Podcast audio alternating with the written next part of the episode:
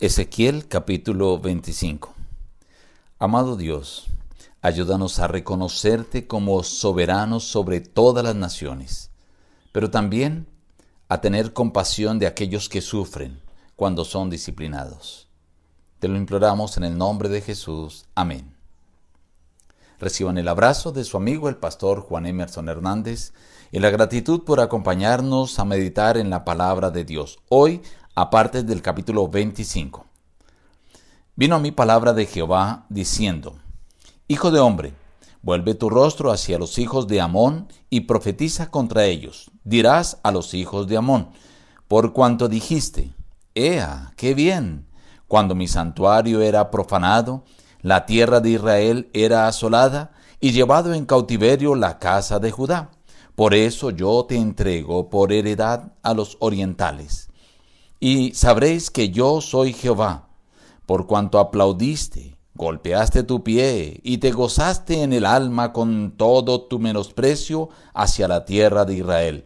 Por eso yo extenderé mi mano contra ti y te entregaré a las naciones para ser saqueada. Te eliminaré de entre los pueblos y te destruiré de entre los países. Te exterminaré y sabrás que yo soy Jehová. Así ha dicho Jehová el Señor, por cuanto dijeron Moab y Seir, he aquí la casa de Judá es como todas las naciones, la entregaré por heredad para que no haya más memoria de los hijos de Amón. También en Moab ejecutaré juicios y sabrán que yo soy Jehová. Por lo que hizo Edom, tomando venganza de la casa de Judá, delinquieron en extremo cuando se vengaron de ellos, por eso extenderé mi mano sobre Edom, eliminaré de ella a los hombres y a las bestias. Así ha dicho Jehová el Señor, por lo que hicieron los filisteos por venganza. Se vengaron con despecho de ánimo, destruyendo por antiguas enemistades. He aquí yo extiendo mi mano contra los filisteos, y eliminaré a los cereteos y destruiré el resto que queda en la costa del mar. Bueno, aquí tenemos que tener en cuenta una orientación de la Biblia. A partir del capítulo 25 hasta el capítulo 32 empiezan profecías hacia las naciones vecinas de Israel. El Señor había terminado de explicarle a Ezequiel lo que tiene que ver con la destrucción, la ruina de la nación del pueblo de Dios con el asedio de Jerusalén. Ahora llama su atención para los juicios divinos sobre las demás naciones, indicando que Dios no es Dios solamente del pueblo de Israel o de Judá. Dios es Dios soberano de todas las naciones y todas las naciones debían rendir cuenta ante el Señor. Aquellos que no cumplieran con los parámetros, las leyes, las normas que Dios había colocado que eran universales debían recibir su debido castigo. En este caso ya habían llegado al límite y Dios dice, por ejemplo, de Amón, de Moab, de Edón y de los filisteos que los va a destruir. En el caso de Amón, que son familiares o descendientes de Lot y por ende son parientes de Israel, Dios le dice que por ellos burlarse de Judá, gozarse cuando el santuario estaba siendo destruido y aplaudir cuando Israel estaba siendo eh, destruido y Judá estaba siendo llevado cautivo, entonces el Señor dice los exterminará.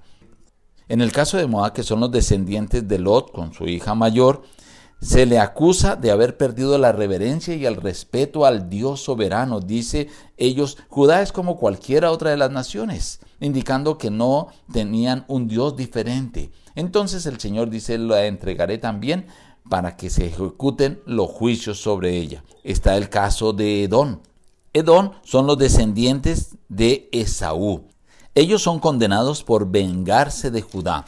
Y luego finaliza con el juicio sobre los filisteos, quienes fueron enemigos de Dios desde un principio. El Señor dice que los va a destruir y no dejará a ninguno, ni siquiera en las costas.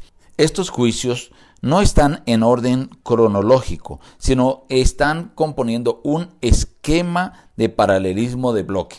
Aquí, a partir de este capítulo 25 hasta el capítulo 32, vamos a encontrar el eje el punto central del libro de Ezequiel, que es las profecías sobre Tiro. Hoy quiero que tengamos en cuenta dos cosas. Dios es un Dios universal, tanto de los creyentes como de los ateos.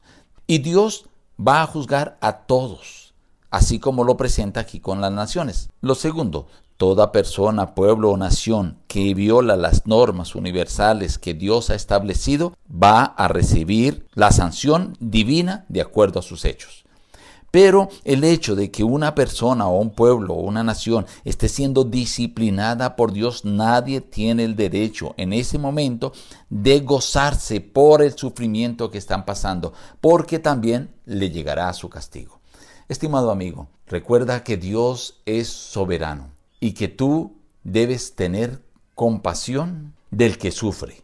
No importa que Él merezca el castigo, no te goces en el sufrimiento ajeno ten misericordia de ellos, ora por ellos, para que no llegue sobre ti un castigo también. Nos despedimos diciendo, busca a Dios en primer lugar cada día y las demás bendiciones te serán añadidas. Que Dios te bendiga.